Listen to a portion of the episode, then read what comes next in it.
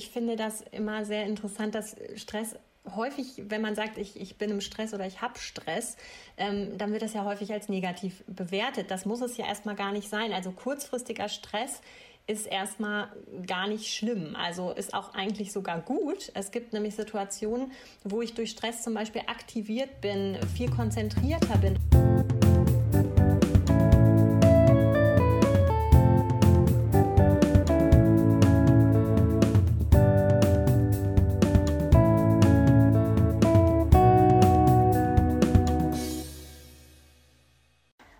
Drehen wir unsere erste Folge zum Thema Stress und Achtsamkeit. Dazu sind wir heute im Gespräch mit zwei Wissenschaftlerinnen aus der Psychologie der Universität Bielefeld. Einmal mit Annika Werner und Maren Jokata. In der heutigen Folge wird das Hauptaugenmerk auf Stress liegen.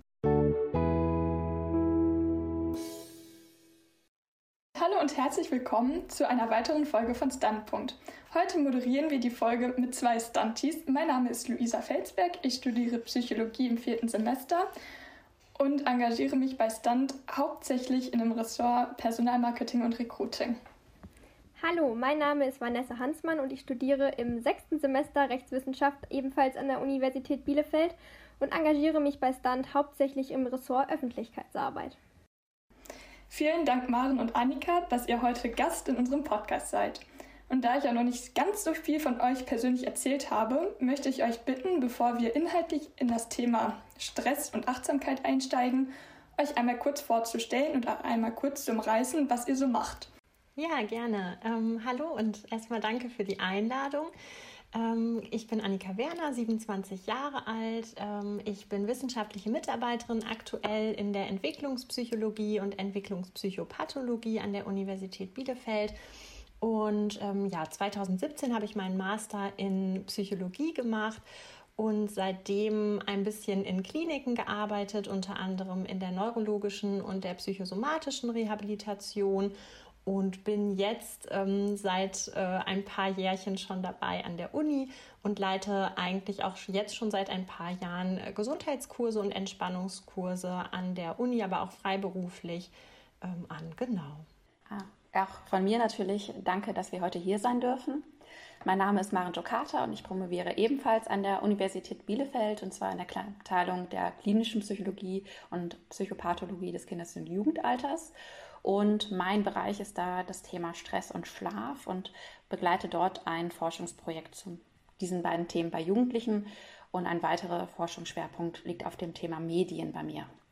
Praktische Erfahrungen zum Thema Schlaf habe ich gesammelt in verschiedenen Schlaflaboren über die Jahre hinweg, seitdem ich natürlich auch das Psychologiestudium beendet habe und äh, bin ebenfalls zertifizierte Kursleiterin im autogenen Training. Auch das hört sich sehr gut an und passt auch wirklich zu unserem heutigen Thema. Ähm, Annika, woran forschst du momentan oder woran hast du in der Vergangenheit denn geforscht, so in Bezug auf Stress? Ähm, momentan äh, forsche ich tatsächlich, beziehungsweise habe ich gerade geforscht an dem Zusammenhang zwischen Stress und Schlaf in Zeiten von Covid-19. Da haben wir ein Projekt tatsächlich auch mit Maren zusammen durchgeführt, wo wir eine Online-Umfrage gemacht haben und Teilnehmende zu ganz verschiedenen Themen befragt haben, aber unter anderem eben zu Schlaf und Stress, weil das so unsere Steckenpferde sind quasi. Und da haben wir zum Beispiel herausgefunden, dass ähm, viele, viele Menschen momentan sehr, sehr belastet durch Corona natürlich sind. Unter anderem beispielsweise ein Drittel durch die Kontaktbeschränkungen. Ähm, wir haben das natürlich jetzt ungefähr vor einem Jahr durchgeführt. Das heißt, da waren dann auch noch Zeiten von Lockdown ähm, da und da waren die Menschen dadurch hauptsächlich belastet, dass sie einfach keine Menschen treffen konnten, großartig. Ähm, was wir dann auch noch gefunden haben, ist, dass dieser Stress, der auch durch Corona mh, mm, ausgelöst wurde, dann auch mit äh, Schlafqualität und mit verschiedenen anderen Schlafparametern zusammenhängt. Das heißt, diese Verbindung zwischen Stress und Schlaf ist einfach sehr, sehr groß und ja, das ist eigentlich das, wo wir gerade so ein bisschen schauen. Also wir schauen auch nach ähm, Ressourcen, ähm, also welche persönlichen Ressourcen kann ein Mensch haben in Bezug auf Stress und aber auch auf Schlaf, genau. Ja, wenn wir jetzt schon mal von Stress reden, wie habt ihr Stress definiert? Ähm, also das ist tatsächlich irgendwie ganz äh, schwierig zu definieren, weil es einfach sehr, sehr viele verschiedene Definitionen davon gibt. Ähm, ich finde immer, dass Stress als unangenehmer Spannungszustand definiert wird, ganz passend. Ich glaube, da kann irgendwie jeder auch was mit anfangen. Also das ist irgendwie was, was in mir Unruhe hervorruft und irgendwie so ein Gefühl von irgendwie passt irgendwas nicht. Ähm, es ist aber tatsächlich so, dass Menschen auch Stress unterschiedlich wahrnehmen. Also ähm, es ist jetzt nicht so, dass die gleiche Situation bei jedem Menschen den gleichen Stress hervorruft, sondern ähm, eine Situation wird dann quasi als stressig bewertet, wenn sie ähm, von den Menschen wahrgenommen wird als quasi Gefahr. Das klingt immer so ein bisschen ähm, ja sehr drastisch, aber ähm, als schädigend oder gefährlich ähm, und aber auch wenn die Person ähm, sozusagen die eigenen Werkzeuge als nicht ausreichend ansieht ähm, um diese Situation dann zu bewältigen. Also das ist eigentlich das, was dann als Stress wahrgenommen wird. Ne? Also es gibt natürlich da jetzt auch ein Beispiel, irgendwie, wenn der Bus mir vor der Nase wegfährt und ich mich irgendwie total ärgere, ähm, weil ich denke, oh, jetzt komme ich zu spät und ich bin vielleicht eh schon nicht der gelassenste Mensch. Ähm, und im Unterschied dazu vielleicht jemand anders das total entspannt hinnehmen würde und denken würde, ach ja, gut, kann ich jetzt eh nichts dran ändern. Ähm, war jetzt auch irgendwie nicht meine Schuld, keine Ahnung, ähm, ist vielleicht grundsätzlich auch ein bisschen entspannter drauf, dann sieht man daran schon, wie unterschiedlich auch Situationen Stress hervorrufen können bei Menschen, einfach in Abhängigkeit davon, wie die Menschen auch darauf reagieren und es bewerten. Genau. Ja, ich finde das ganz spannend. Ähm, Gibt es denn dazu Forschung, dass äh, bestimmte Persönlichkeitstypen oder bestimmte Menschen ähm, besonders auf bestimmte Situationen reagieren oder ist das super individuell? Ähm, also ich würde schon sagen, dass sicherlich also bestimmte Persönlichkeitsmerkmale ähm, es vielleicht ein bisschen mehr fördern, dass man Stress schneller als Stress wahrnimmt. Also das würde ich schon so unterschreiben. Also es gibt da ja verschiedene Persönlichkeitsdimensionen, sowas wie Neurotizismus zum Beispiel. Wenn ich also mir grundsätzlich vielleicht eher viel Gedanken auch mache über viele Sachen oder so, dann ist sicherlich da auch eine Persönlichkeitsneigung dazu da. Das würde ich auf jeden Fall so unterschreiben. Genau, dazu kann man halt auch noch vielleicht sagen, dass es ja auch immer individuell darauf ankommt, in welcher ähm, Entwicklungsphase ich jetzt auch gerade stecke. Also was sind meine vorherigen Erlebnisse, vielleicht auch gerade Richtung Traumata, die man vielleicht in Kindheit oder natürlich auch im Erwachsenenalter erlebt hat. Äh, das dann mit reinspielt, inwieweit ich gewisse Situationen dann halt auch als stressend wahrnehme. Also jetzt nicht nur das reine typische Persönlichkeitsbild an für sich, was natürlich auch mit vererbt wird, sondern halt auch wirklich die Erlebnisse, die ich gemacht habe. Also würdest du sagen, dass man in der Kindheit schon ungefähr festlegen kann, wie das Stresslevel im späteren Leben so sein wird? Also dass man in der Kindheit schon viel festlegen kann in der Richtung. Mm, der Aussage würde ich halb zustimmen. Das muss man natürlich immer so ein bisschen vorsichtig sehen. Natürlich, wenn frühzeitig viel Stress sogar vielleicht auch schon perinatal erlebt wird, im, also im Mutterleid oder frühe Kindheit, dann macht das natürlich auch A, etwas mit unserem Hormonhaushalt und auch mit unserem Gehirn. Zum Beispiel ähm, wird der Hippocampus dann nicht so stark ausgebildet bzw. reduziert sich äh, durch chronischen Stress durch die Hormone, die dabei ausgeschüttet werden. Das heißt, es kann natürlich auch schon dadurch, dass wir in der Kindheit zum Beispiel Traumata erleben, zu Veränderungen im Gehirn kommen und dadurch zu späteren Erwachsenenverhalten, was sich vielleicht verändert oder Stressverhalten, was sich verändert. Aber nichtsdestotrotz können natürlich auch spätere Erfahrungen und der Umgang, auch gerade positive Bewältigung mit dem Thema Stress, natürlich auch längst, also langfristig, denn zu Erholung zum Beispiel von Gehirnstrukturen kommen und natürlich auch Skills mit äh, erlernt werden, wie man dann auch im Erwachsenenalter noch sehr gut lernen kann, Stress zu bewältigen. Genau, was, was mir dazu auch noch einfällt, ist einfach, ähm, es gibt in der Psychologie so ein Modell, das äh, heißt Vulnerabilitätsstressmodell. Also das beschreibt im Prinzip, finde ich, ganz gut, dass Menschen mit so einer gewissen Art von Verletzlichkeit schon auf die Welt kommen oder beziehungsweise dass in den sehr frühen Jahren einfach sehr geprägt wird, wie verletzlich ich generell in diese Welt komme quasi.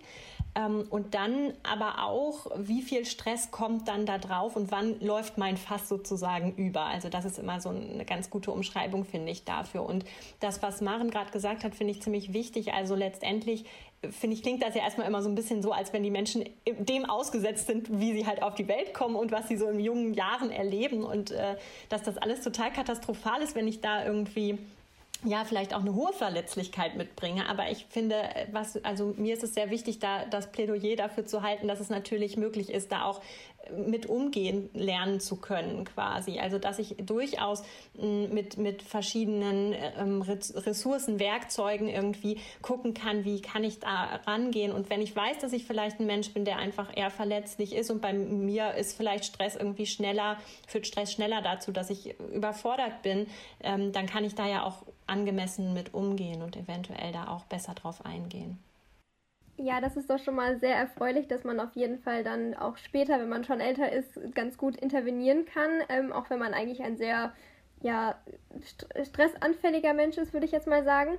Ähm, ich studiere jetzt keine Psychologie, deswegen finde ich das mal ganz interessant zu wissen, auf welche Traumata ihr euch denn so bezieht in der Kindheit. Also müssen das schwerwiegende Traumata sein oder können das halt auch relativ leichte sein?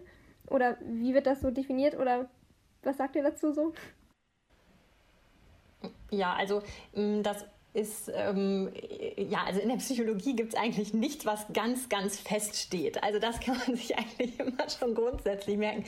Ähm, ich finde es schwer, mich da tatsächlich festzulegen. Also natürlich ist es so, dass mit der Stärke der Traumata sicherlich auch mm, die Anfälligkeit für gewisse psychische Erkrankungen beispielsweise ansteigt. So, ähm, aber ähm, auch natürlich die, wenn, wenn ich jetzt eine Kumulation von ganz vielen kleinen Sachen habe, dann kann natürlich auch das äh, viel Stress auslösen. Grundsätzlich ist es aber schwierig, mh, da glaube ich so eine, so eine Einteilung, okay, ab wann ist das jetzt wirklich problematisch und ab wann nicht. Also klar ist natürlich, dass so grundlegende Sachen wie ähm, ja, Gewalterfahrungen in der Kindheit beispielsweise. Das sollte, glaube ich, einleuchtend sein, dass das langfristig sicherlich auch eine, eine sehr ähm, schädigende Wirkung haben kann. Ähm, aber klar, es gibt auch, auch kleinere Sachen. Ich würde ja da jetzt nicht unbedingt diese typischen Alltagsprobleme drunter zählen. Das ist damit jetzt nicht gemeint. Ne? Also unter Trauma fallen in der Psychologie schon Sachen, die eigentlich eher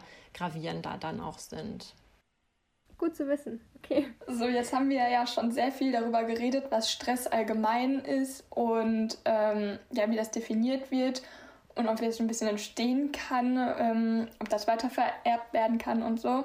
Aber wie erfahrt ihr denn Stress so im Alltag? Gibt es da besondere Situationen, wo ihr sagt, das ist jetzt purer Stress oder könnt ihr da nicht genauso sagen, also alles ist Stress oder wie könnt ihr es für euch definieren in eurem Alltag? Also Gott sei Dank ist nicht alles Stress. ähm, da bin ich ganz froh drum. Ähm, ich würde bei mir sagen, Stress tritt vor allem dann auf, wenn ich das Gefühl habe, zu wenig Zeit für mich zu haben und das Gefühl habe, dass mir die Situation irgendwie entgleitet oder auch ich das Gefühl habe, die nicht mehr unter Kontrolle zu haben beispielsweise. Das kann sowohl beruflich als auch privat sein. Also das muss jetzt gar nicht nur auf einen Kontext irgendwie bezogen sein. Und ich merke das dann einfach an, an so Frühwarnsignalen, wie man das so schön nennt in der Psychologie. Ähm, sowas wie Kopf- und Rückenschmerzen. Also das ist bei mir immer so der erste, ähm, ja, das erste Signal. Oder auch so, mh, mm, ja, wie so ein Tunnelblick, dass ich dann das Gefühl habe, ich verliere irgendwie den Blick für das große Ganze. Ich kann das nicht mehr aus so einer Metaperspektive betrachten, sondern bin in so einem, wie, ja, wie in so einem Hamsterrad wirklich.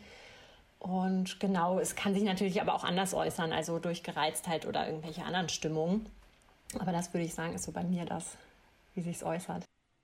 Bei mir ist es häufig in Situationen, wo ich merke, dass ich eigentlich überfordert bin, dass meine To-Do-Liste viel zu lang ist, ich sie nicht mehr richtig handeln kann, nicht weiß, wo ich anfangen muss und viele wichtige Sachen auf der To-Do-Liste stehen. Das auch da muss es natürlich nicht nur im Arbeitswesen sein, sondern der Tag kann womöglich schon auf der Arbeit voll gewesen sein. Dann will ich aber noch privat Freunde treffen. Ich muss noch Haushalt machen, etc. Also eigentlich sind für einen Tag von 24 Stunden zu viele Sachen geplant und das bringt dann bei mir die Forderung, insbesondere wenn einfach die Erwartung, die ich an mich selbst habe, nicht bewältigbar sind. Also wenn Erwartungen mit dem Ist-Zustand nicht mehr übereinstimmen, dann löst das bei mir auch schon den Stress aus. Gibt es bei dir denn auch so Frühwarnsignale, wie sie es so bei Annika gibt? Das finde ich auch ganz interessant, dass wenn man merkt, ah, ich habe jetzt wieder Kopfschmerzen und weiß, dass die Situation gerade nicht so, äh, so eher ein bisschen stressiger ist. Hast du auch sowas oder merkst du das einfach nur, wenn du sagst, das ist zu viel, ähm, die To-Do-Liste ist zu lang oder hast du auch eher so körperliche Symptome? Also ich reihe mich hier auch mit den Kopfschmerzen tatsächlich ein.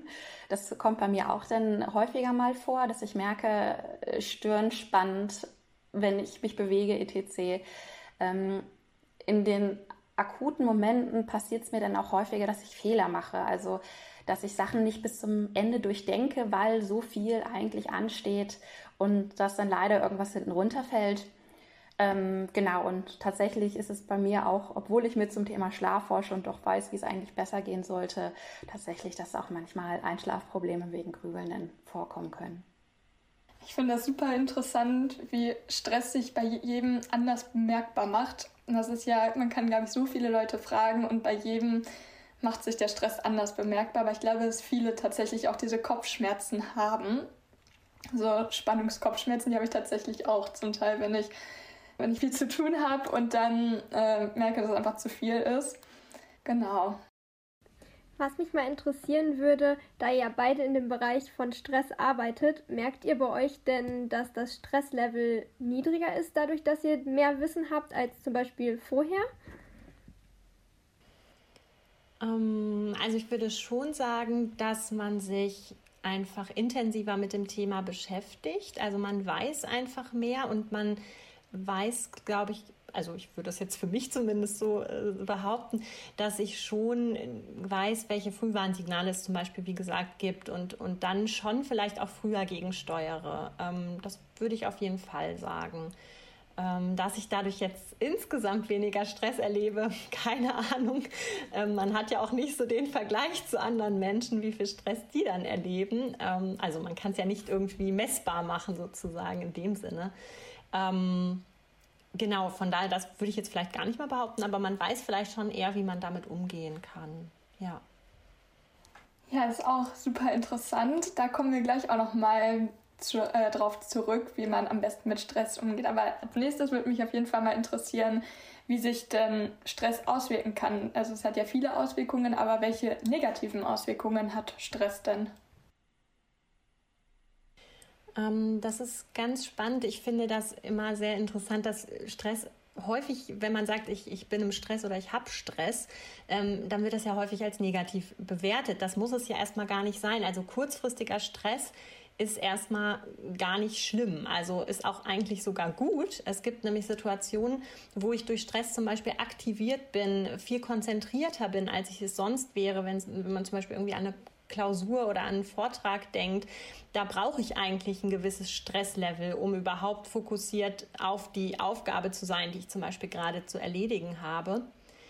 Langfristig ist dann eigentlich eher dieser chronische Stress das Problem. Also der, wenn ich wirklich über eine lange Zeit hohes ähm, Stresslevel habe ähm, und erlebe, dann kann das eben schon zu körperlichen und psychischen Erkrankungen auch führen.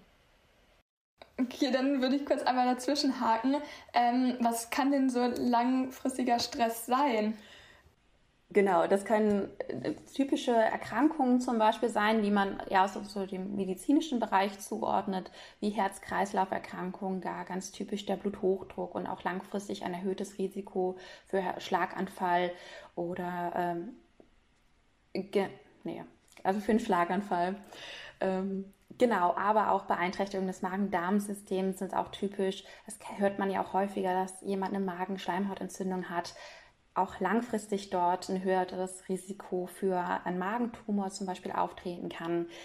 Ähm, genau, gleichzeitig, das hatten wir jetzt ja auch, Spannungsschmerzsymptome wie Kopf- oder Rückenschmerzen sind typisch, aber auch äh, tatsächlich eine Ohren- oder Hörsymptomatik wie Hörsturz oder der Tinnitus ist äh, durch chronischen Stress äh, auch nicht unbedingt wegzudenken. Genau, und äh, psychisch kennen wir natürlich da groß die depressiven Erkrankungen und auch die Panikattacken, die bei einem dauerhaften chronischen Stress auch auftreten können. Also das ist ja schon krass, wenn man das sieht, dass das auch so zu Tumoren und so führen kann.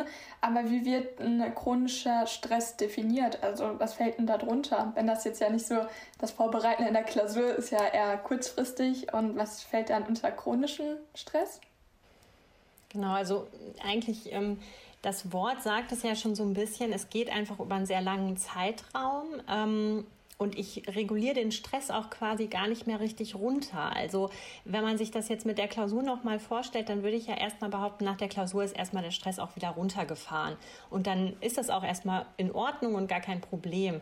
Bei chronischem Stress muss man sich das so ein bisschen wie so eine Leiter vorstellen im Prinzip. Ja, also ich habe einen Stressor, also eine stressige Situation. Da komme ich schon danach vielleicht nicht so richtig wieder runter. Dann kommt da noch was dazu. Also ich sag mal, das erste ist jetzt äh, vielleicht die Klausur. Danach bin ich aber schon irgendwie entspanne ich mich nicht so richtig. Dann kommt der Streit mit der Freundin. Dann äh, kommt noch irgendein Arbeitsplatzkonflikt dazu. Also vielleicht auch von außen Sachen, die eben diesen Stress ähm, aufbauen, diesen chronischen Stress und dann aber auch natürlich meine fehlende ähm, Bewältigung von diesen Situationen. Also ähm, dadurch staut sich dann immer mehr auf. Also das können auch tatsächlich kleinere Sachen sein, aber ähm, die bauen sich dann eben gemeinsam zu einem großen äh, Stressball quasi aus und der überrollt mich dann im, im blödesten Fall irgendwann und wird dann natürlich auch chronisch, wenn er langfristig besteht. Genau. Von welchem Zeitraum spricht man da ungefähr? Ja, das ist schwierig. Also wie gesagt, die Psychologie hat da keine klaren Antworten zu. ähm, also das kann man tatsächlich einfach nicht pauschalisieren, weil jeder Mensch auch anders ist. Also ähm, natürlich ist es so, dass über, ich sage jetzt mal, ein paar Wochen oder so, dass sicherlich ähm, die meisten Menschen irgendwie vielleicht aushalten könnte, äh, könnten. Aber ähm, wenn das natürlich langfristig besteht, also wir sprechen hier wirklich von Monaten bis Jahren, dann ähm, wird man eben irgendwann feststellen, dass man in so einem Zustand von ausgebrannt sein oder wie auch immer, also was Maren auch gerade gesagt hat, welche Erkrankungen da ja dann möglich sind langfristig als Auswirkung, ähm, das wird, also ist relativ wahrscheinlich, dass das dann passiert, wenn ich mich so lange dann in einem chronischen Stresszustand befinde. Ja, wir haben jetzt ja gerade gehört, wie schädlich Stress doch sein kann, vor allem wenn der chronisch ist. Ähm, und es wurde ja kurz angerissen, dass es auch Stressreduktionstechniken gibt. Was gibt es denn da für welche und wie wendet man die denn am besten an? Oder gibt es da welche für verschiedene Altersgruppen? Ähm, genau, also es gibt ganz viele Entspannungsverfahren, die vielleicht auch ähm, der oder die ähm, eine andere schon mal gehört hat. Ähm, es gibt sowas wie progressive Muskelentspannung. Da mache ich aktiv wirklich Bewegungen, um mich zu entspannen. Dann gibt es das autogene Training, imaginative Erfahr äh, Verfahren, sowas wie Fantasiereisen, aber natürlich auch sowas wie Bewegung und Sport, also auch Yoga oder äh, Joggen gehen, äh, kann nachgewiesenermaßen den Stress reduzieren. Ähm, neuester Trend ist ja so ein bisschen die Achtsamkeit, also ähm, im Prinzip zu gucken, wie kann ich wertfrei, ohne Bewertung das wahrnehmen, was im Hier und Jetzt gerade da ist. Das ist manchmal gar nicht so einfach, weil wir Menschen ja doch sehr viel bewerten und sehr schnell, was wir manchmal gar nicht merken. Also wir gehen raus, es regnet und sagen eigentlich nicht, äh, ach, ich nehme mal achtsam den Regen wahr, sondern eigentlich sagen wir direkt, oh Mist, ich habe keinen Schirm dabei, warum regnet es jetzt, was soll das? Ja, also man kommt einfach sehr schnell in so einen Bewertungsmechanismus rein. Und da will die Achtsamkeit so ein bisschen schauen, wie kann ich dem entgegenwirken. Da ist das primäre Ziel gar nicht unbedingt die Entspannung, aber langfristig hat das sehr, sehr positive Effekte für das Wohlbefinden und auch für die Stressbewältigung. Verwendest du denn selber auch so eine Stressreduktionstechnik bzw. Entspannungstechnik? Ähm, ja, also ich äh, würde schon sagen, dass ich regelmäßig Yoga zum Beispiel mache und auch schon Achtsamkeitsaspekte in meinen Alltag einfließen lasse. Das klappt natürlich mal mehr und mal weniger gut. Also wir sind ja auch keine Heiligen, nur weil wir das wissen, dass man das machen sollte. Aber ja, ich ähm, versuche das schon auf jeden Fall regelmäßig anzuwenden. Ja. merkst du denn dann in Stresssituationen, wenn du dann nochmal bewusst diese Entspannungstechniken anwendest, dass es hilft? Oder ist das dann in dieser Situation so, wo man denkt, nee, das bringt jetzt auch nichts mehr?